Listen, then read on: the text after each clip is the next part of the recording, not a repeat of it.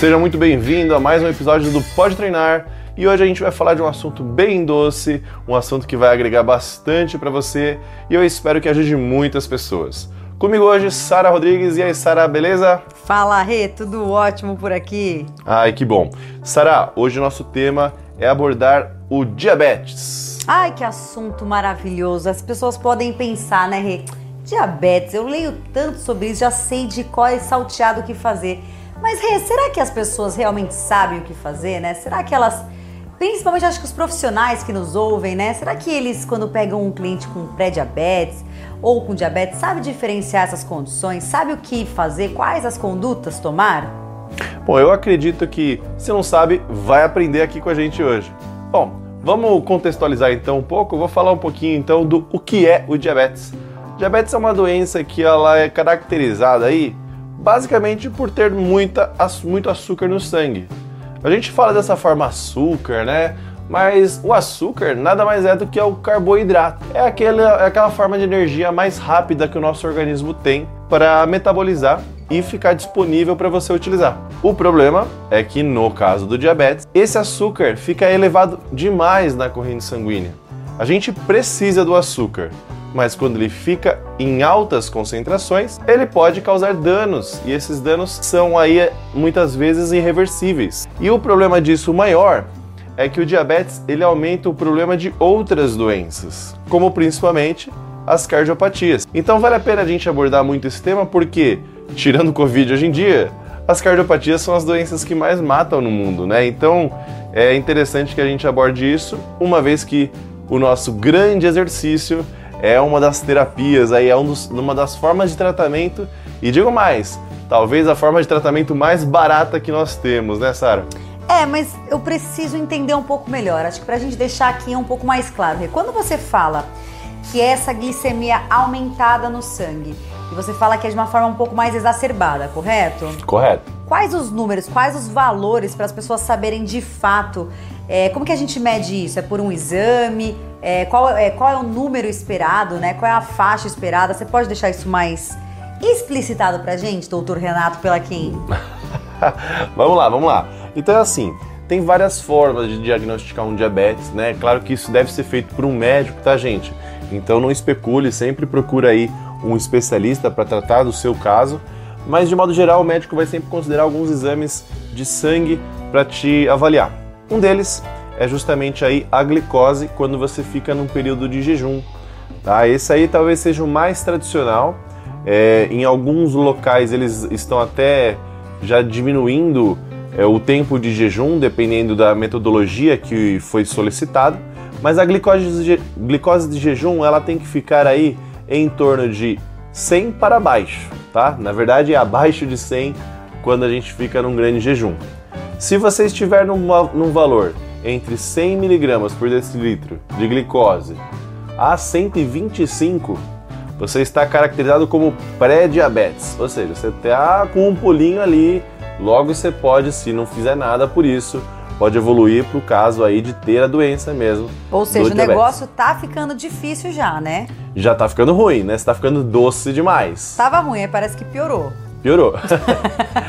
Joia, essa é a primeira forma, né? Talvez a mais comum. Um outro exame que o pessoal costuma utilizar é a hemoglobina glicada. O que, que é isso daí? O Rê, antes de você falar da hemoglobina, esse não é aqueles carinhas assim que é tipo histórico escolar?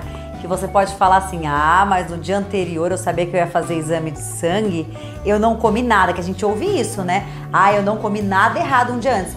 Mas a hemoglobina glicada, eu gosto de brincar que ela é nosso histórico escolar. É verdade? É bem por aí, Sara, porque Pensa comigo assim, o seguinte, é, como você citou na escola, né? Você vai lá, faz uma prova e um dia você vai bem, mas se você for ver ao longo de todos os trabalhos, todos os dias, teu professor sabe quando você deu uma roubadinha ou não, né?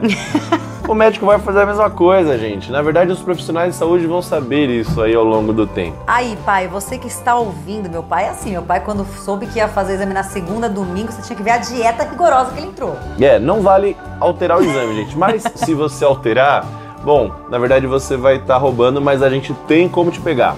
Seguinte, a hemoglobina glicada, ela é uma forma de avaliar o quanto que a sua hemácia, né, as suas hemoglobinas, é a parte das células vermelhas do sangue, né?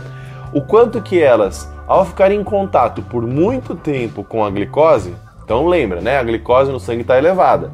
Quando vai juntando. E no, no sangue tá tudo junto ali, tá glicose, tá sistema imune, tá hemoglobina. Quando fica muito concentrado de açúcar, esse açúcar começa a aderir nas hemácias. E o sangue ele consegue ser detectado quando ele está com essa hemoglobina junto com uma, glica, uma glicose. Por isso que tem esse nome, hemoglobina glicada, tá? E aí esse valor ele é representado por percentuais. Um percentual quando a pessoa já tem o diabetes instalado é acima de 6,5%. Quando a pessoa está ali limítrofe, ela vai estar tá lá no 6 a 6,5, né, nesse valor intermediário. De 5,5 para baixo é um valor normal, onde todo mundo vai ter esses valores. Então, por que, que eu falo que esse daí ele, ele basicamente te, te tira esse lance de colar de você alterar? porque ela representa a média dos últimos três meses de glicose de jejum. Como eu gosto de dizer, é o nosso histórico escolar. Não adianta você se alimentar bem na última semana antes do exame, correto? Correto. Não vale alterar, gente. Na verdade, você vai estar falando de você mesmo. Se quiser enganar você mesmo, faça isso. Mas tenta ser o mais honesto possível, que vai ajudar o teu médico aí e todo o pessoal que vai trabalhar com você e com certeza a sua família a fazer um, um melhor tratamento. Mas legal, é, eu descobri então, né, pelos meus exames, passei lá no médico, vi que realmente a minha, a minha glicemia ela tá um pouco mais exacerbada e eu cheguei nessa condição de pré-diabetes. Existe diferença, Rê, nas condutas sobre o exercício físico nessas popula nessa população, na verdade, do pré-diabetes? Existe alguma recomendação diferente? Bom, quando a pessoa está iniciando esse processo de alteração da glicose no sangue, no estágio inicial, ela vai já receber algumas medicações, né? Uma delas aí que a metformina, normalmente ela pode assim dar alguns desconfortos intestinais, principalmente, mas é importante que a pessoa tente insistir um pouquinho para que ela consiga se adaptar à medicação, porque ela vai controlar bem esse estágio inicial. E o exercício vai correr por fora nisso daí. Quando a gente faz uma contração muscular, basicamente o que a gente faz no músculo é a mesma coisa que a insulina faz também no músculo. Ou seja, o problema disso tudo no diabetes do tipo 2, que é aquele quando a pessoa cria maus hábitos e ao longo da vida foi aí acrescentando muito carboidrato para dentro do corpo, isso faz com que a sua insulina não funcione direito. E a insulina é um hormônio que faz com que a glicose seja absorvida. Então calma aí. Se o exercício ele consegue, né? Você falou que na contração a gente consegue ter maior essa utilização de glicose. É, eu consigo baixar, então quem é insulino dependente consegue baixar a quantidade da insulina utilizada por conta do exercício? Olha, a gente consegue melhorar a sensibilidade a esse hormônio que nós produzimos. E uma coisa muito legal, quando você faz a contração muscular, a insulina ela abaixa na corrente sanguínea. Nosso corpo é muito inteligente. Ai, que corpo inteligente, né? Olha como a gente veio perfeito nesse mundo. O que, por que acontece isso? Porque justamente se você faz um esforço físico e já vai consumir carboidrato, seu corpo entende, eu não preciso liberar um hormônio que faça isso. Perfeito. Ou seja, quando você faz uma contração muscular, você faz o mesmo mecanismo, só que de dentro dos, da célula do músculo, né? Para fora.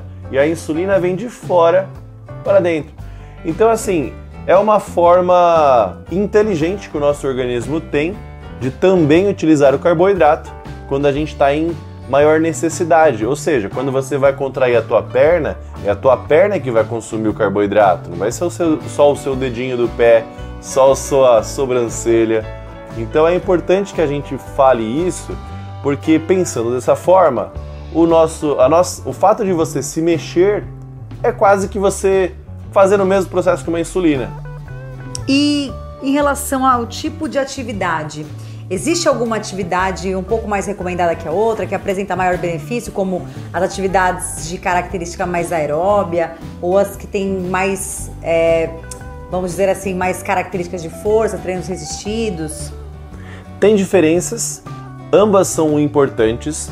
O que a gente tem de recomendação é que se faça os dois moldes de treinamento, ou seja, façam caminhadas, façam aí pedaladas, enfim, todas essas atividades que são mais prolongadas, que a gente diz de ser atividades aeróbias, tá? É, porém, é importante que você faça um, um, fortalecimento muscular. Bom, a gente fez um estudo, Sara, lá no, no, no, Instituto da que foi muito legal. Qual? A gente pegou os pacientes que eram diabéticos e tinham problema no coração e fez com eles mesmos um dia só de treino aeróbio e um outro dia só de treino de força. A gente fez o mesmo tempo e a diferença que a gente teve da glicose inicial para o final desse tempo de exercício, que foi de meia hora, no aeróbio foi de menos 25% do valor inicial. Vamos dar um exemplo? Se estava 125, terminou em 100 tá? Nossa, é uma diferença extremamente significativa isso. Exatamente. Então a gente já vê aí uma forma de reduzir a glicose. Esse Quando resultado, a... esse resultado foi é, no final da sessão? Foi ao final dessa sessão de 30 minutos. Quando a gente fazia 30 minutos de exercícios de força, né, os resistidos, a gente abaixou 14%. Então, se a gente pensar em aferir, né? Eu estou aferindo a glicemia do meu aluno antes da aula, vale, né? Vale, vale, é importantíssimo fazer o controle glicêmico, tá? Para eu ter que para eu saber esse parâmetro, mas a minha dúvida e questão na verdade é essa. Quando eu trabalho com um cliente que é diabético, todas as sessões eu inicio aferindo e finalizo as sessões aferindo também essa glicemia, é, controlo durante o treino. Como é que funciona isso? É importantíssimo que na, nas primeiras sessões você faça todas as aulas. Você tem que conhecer o seu aluno ou, se você é o aluno diabético, você tem que se conhecer. Isso que é mais importante, seja cientista de você mesmo. Então comece a fazer um laboratório mesmo, comece a checar a glicose nos mesmos horários após as refeições e no caso do diabetes aí no, do exercício, né, faça a aferição antes da sessão. E é importante que ela esteja acima de 100, porque como eu falei, se a sua glicose tende a baixar na maioria dos casos frente ao exercício, se ela estiver muito abaixo de 100, você corre o risco de ficar com uma glicemia muito baixa ou às vezes nem conseguir terminar a sessão. Então é importante que ela esteja acima de 100. Pô, Renato, mas aí se eu como muito ela fica alta demais. É também interessante que você saiba ter um controle da sua alimentação. Ou seja, procura aí não, é, não explorar muito massas, doces, esses carboidratos que são mais simples, tá? Talvez valha a pena até a gente abordar essa o que são carboidratos, né, num outro episódio. Acho que vale, porque muita gente tem dúvida, né? Fala, mas aveia eu posso antes? Meus alunos mesmos perguntam o que, que eu posso comer antes ou não, né? Porque é, cria essa dúvida muito nas pessoas. Mas assim, Rê, pra gente fechar aqui o episódio, é, quais as dicas que a gente pode fazer prática, que a gente pode começar a aplicar amanhã, né? Caso é, os profissionais estejam ouvindo e queiram aplicar nos seus clientes amanhã mesmo, ou as pessoas que são os próprios diabéticos, né, que às vezes não sabem muito bem como iniciar o exercício, tem um pouco de medo, às vezes sabe que tem algumas restrições, mas não sabem quais. E aí, o que, que, você pode deixar de dica para a gente fechar aqui? O mais importante que eu, que eu falo para os meus alunos é o seguinte: não falte na aula, tá? Seja muito assíduo. Porque se eu falei agora que o exercício ele consegue baixar a glicose, você tem que fazer isso todos os dias.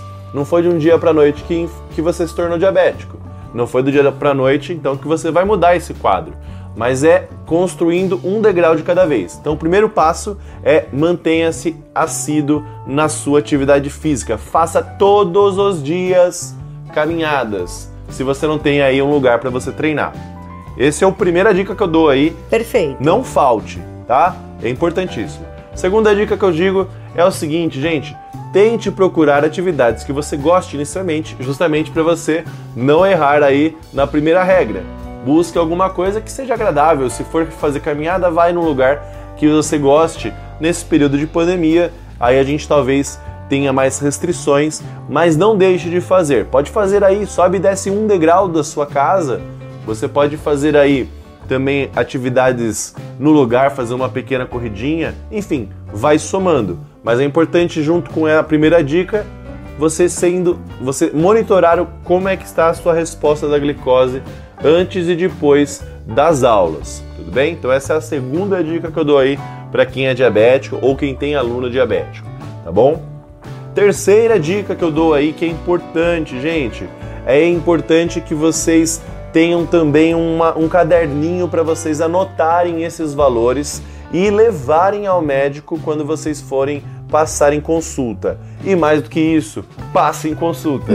não fujam das consultas. Não fujam. Normalmente o médico ele não é o carrasco, ele só quer te ajudar, tá? Então é possível já ver em estudos redução da quantidade de hipoglicemiantes que a pessoa toma, ou seja, as medicações que abaixam a glicose. Rê, para fechar aqui também, é, é, que me veio agora, né, que tem muita dúvida, já me perguntaram bastante sobre isso, não inicio a sessão de treino com quanto de glicemia? Não devo, não é recomendado que você faça uma sessão quando a glicose esteja muito acima de 300. Pode ser que alguma coisa está errado aí no seu organismo, você pode estar com alguma infecção que você não conhece, você pode tá, ter comido alguma coisa que você não percebeu que aumentou demais.